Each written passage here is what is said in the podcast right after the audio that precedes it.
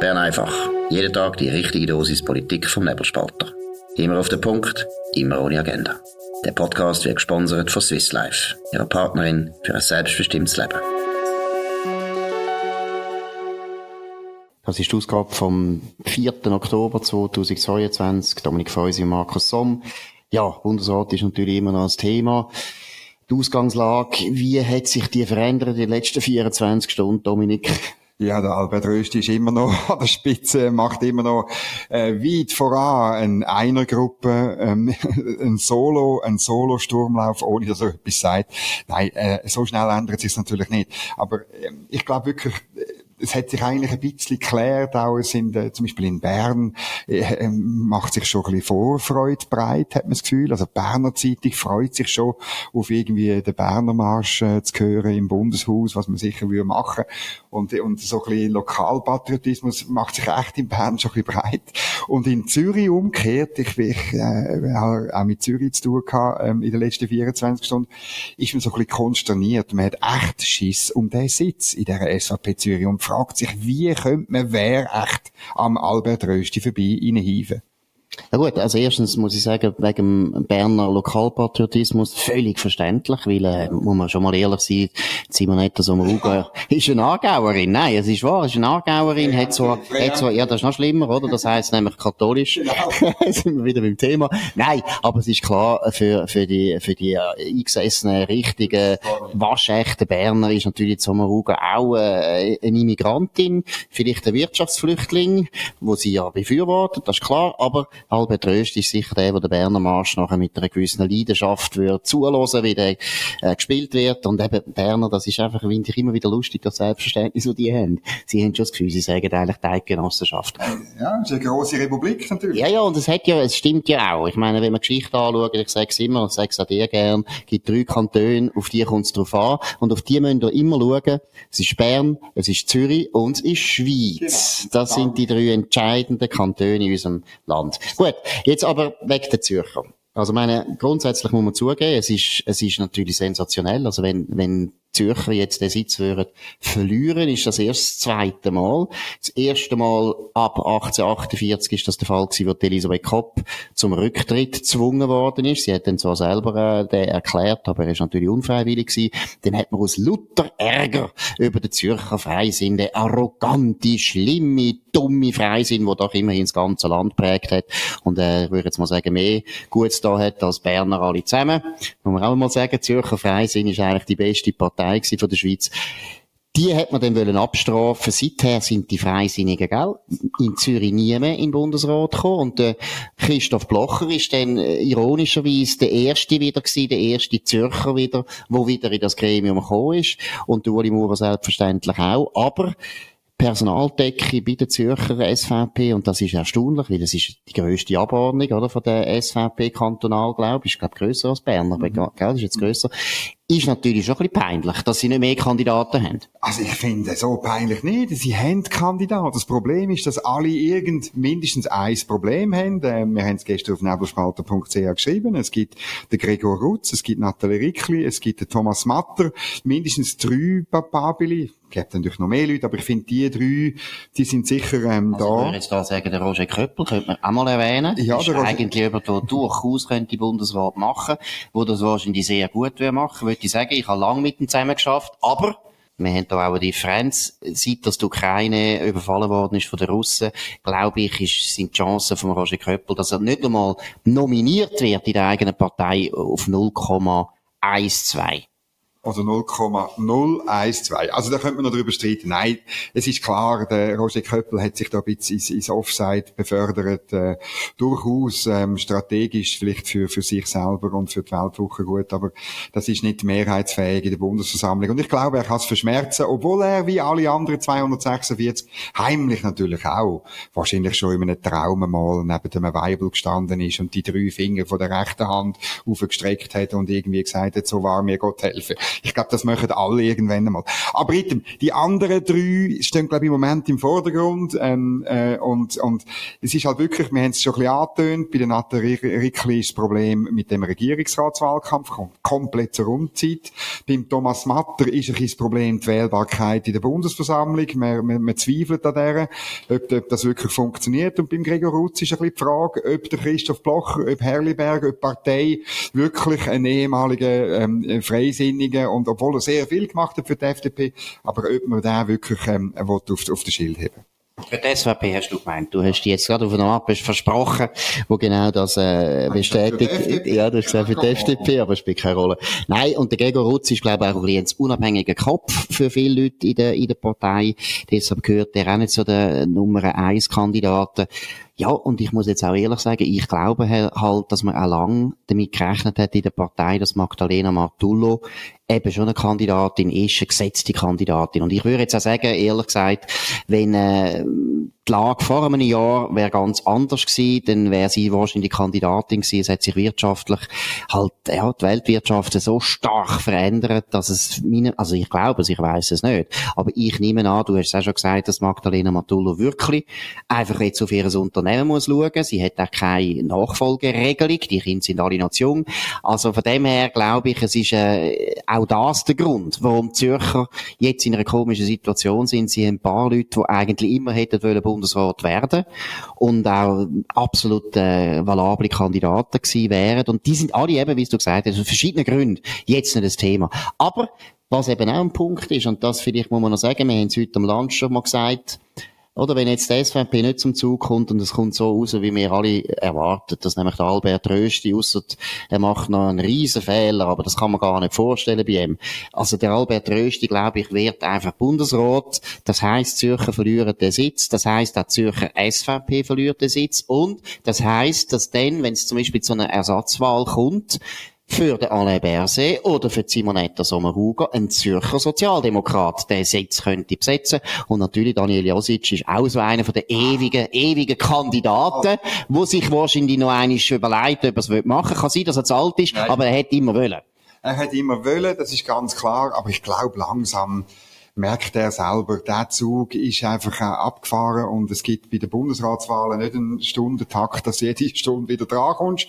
Ich glaube dann mehr und dann wäre der Zürcher SP, unterschätzt das nicht, auch wenn es dann vielleicht äh, eine, eine, eine Frau in der Romandie ist, wo der SP-Sitz hat, wir Zürcher SP-Frauen werden trotzdem sagen, es muss eine Frau sein, es muss einmal, es müssen mal zwei Frauen sein, das wird dann, es wird für Männer sowieso schwierig in der SP und so. Ich möchte aber noch von der, von der SP aus sehen, oder alle die Namen, die jetzt kursieren. Ich meine, der Cedric Wermuth immer noch in der Ukraine, wir schicken Grüße, ähm, äh, da muss ich jetzt überlegen, welchen ist der Schwächste? Welchen ist der Schwächste von denen, wo wir, wo wir reinwählen. Und ähm, das, wenn du so anschaust, ähm, äh, außer er macht eine Sprengkandidatur, wie wir es gestern besprochen haben, aber wenn er sonst wirklich sagt, okay, ähm, wir Konkordanzprinzip, wir wählen eine SVPlerin und einen SVPler, welche Person ist die schwächste jetzt von denen, die kursieren, deiner Meinung nach? Ja, also man sagen jetzt von allen Kandidaten, die wir genannt haben, ist eigentlich niemand meiner Meinung nach schwach. Also Rösti ist sicher nicht schwach, äh, Friedli ist nicht schwach, äh, Rüeger ist nicht schwach, äh, Rickli glaube ich nicht, dass sie antritt, weil äh, sie will wahrscheinlich, aber ich glaube, das ist eine unmögliche Situation. Die Regierungsratwahl steht an und zweitens muss sie damit rechnen, dass sie schon in der Fraktion durchgeht. Sie ist nicht mehr so populär wie vielleicht früher ein bisschen mehr.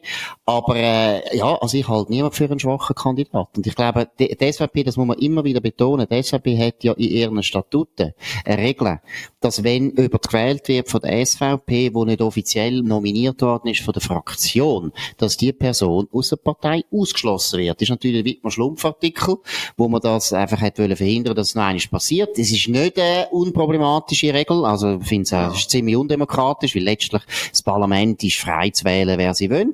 Dann sagt die SVP, ja, ja, aber dann müssen halt Konsequenzen tragen es ist meiner Meinung nach eine Schlaumeierei oder es ist auch ein Ritzen von der Demokratie. Also es geht eigentlich nicht. Aber ich glaube nicht, dass eine Partei wirklich jetzt den Mumm hat, das auszuprobieren, ob dann die SVP wieder ein Theater macht und dann wieder äh, über ausgeschlossen wird, wo gewählt worden ist im Bundesrat. Und eben, ich muss also betonen, Evelyn Wittmann-Schlumpf ist ein ganz anderer Fall gewesen. Das ist eine, eine Zumutung gewesen. Da habe ich die SVP sehr verstanden. Das ist absolut ungerechtfertigt gewesen, dass der Christoph Blocher dort abgewählt worden ist.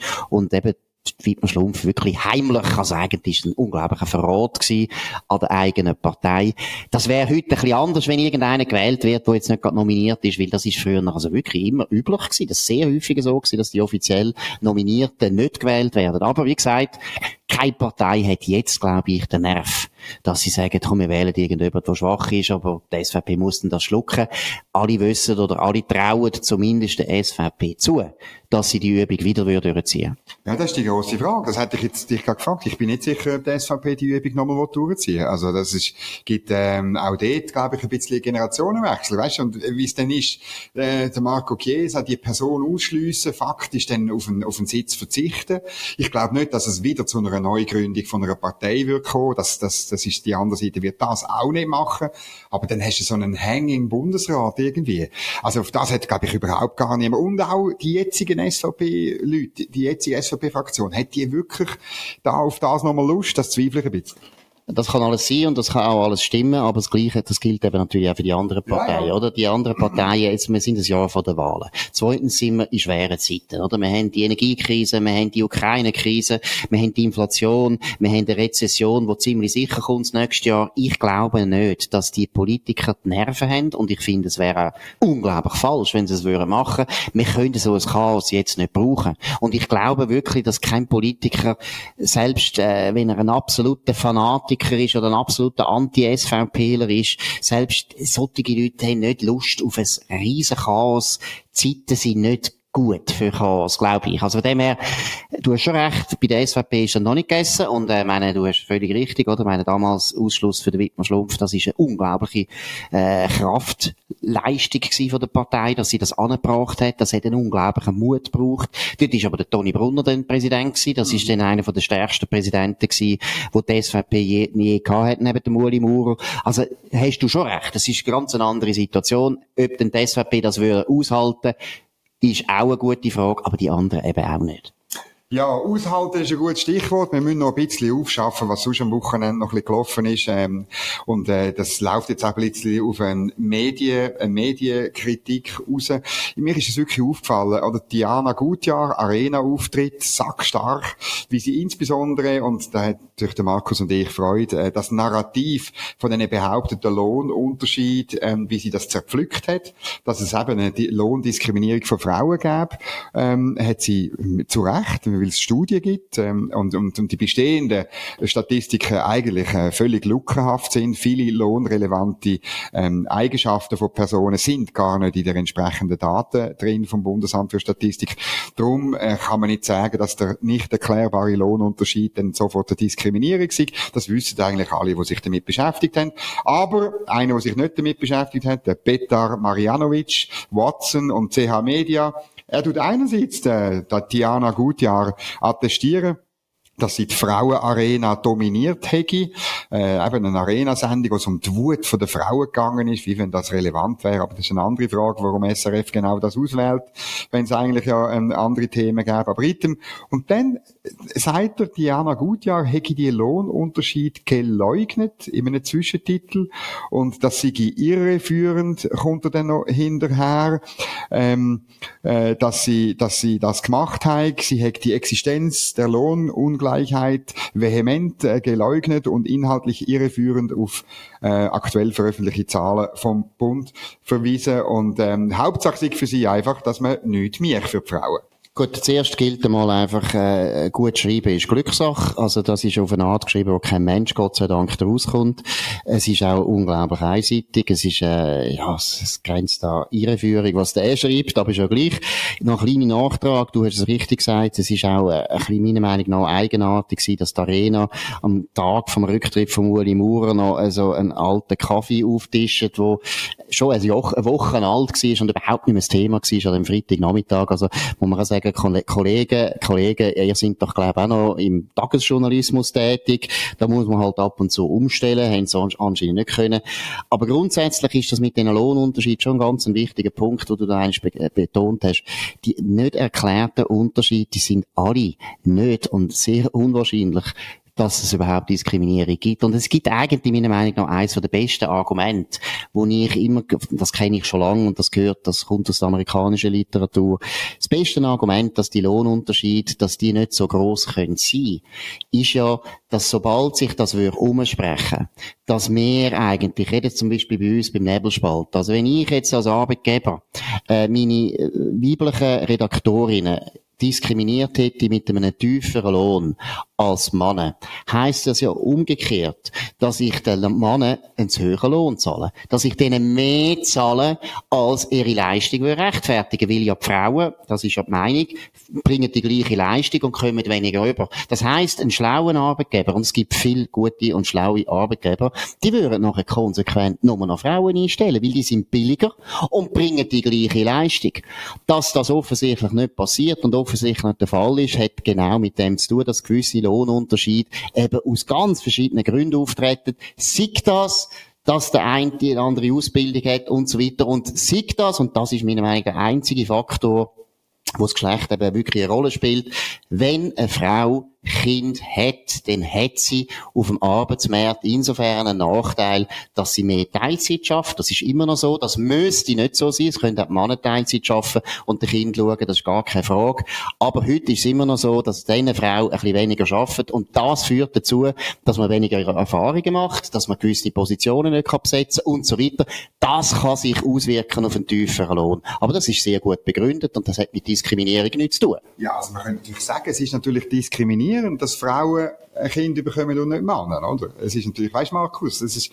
Das sind wir jetzt auch am ändern. In Amerika gibt es genau. ja jetzt auch Männer, die Frauen können bekommen. Und jetzt die Grünen sind natürlich schon viel weiter als wir. Das ist ja die progressive Partei. Sie wollen natürlich eine neue eine Lohnpolizei. Das ist die Mittelalterpartei. Wir sind immer wieder gespannt, was sie ausgraben.